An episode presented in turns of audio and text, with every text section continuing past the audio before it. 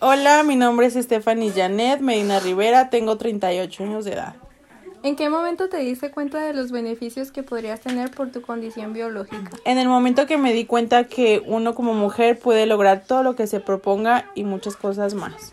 ¿A qué edad identificaste que ciertas ocupaciones presentan sesgos de género? Yo me di cuenta cuando iba a elegir mi carrera y entendí que hay cosas que yo no puedo hacer.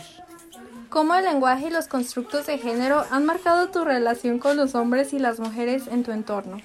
Que ahora tanto hombres como mujeres no son amables y ya casi no hay respeto.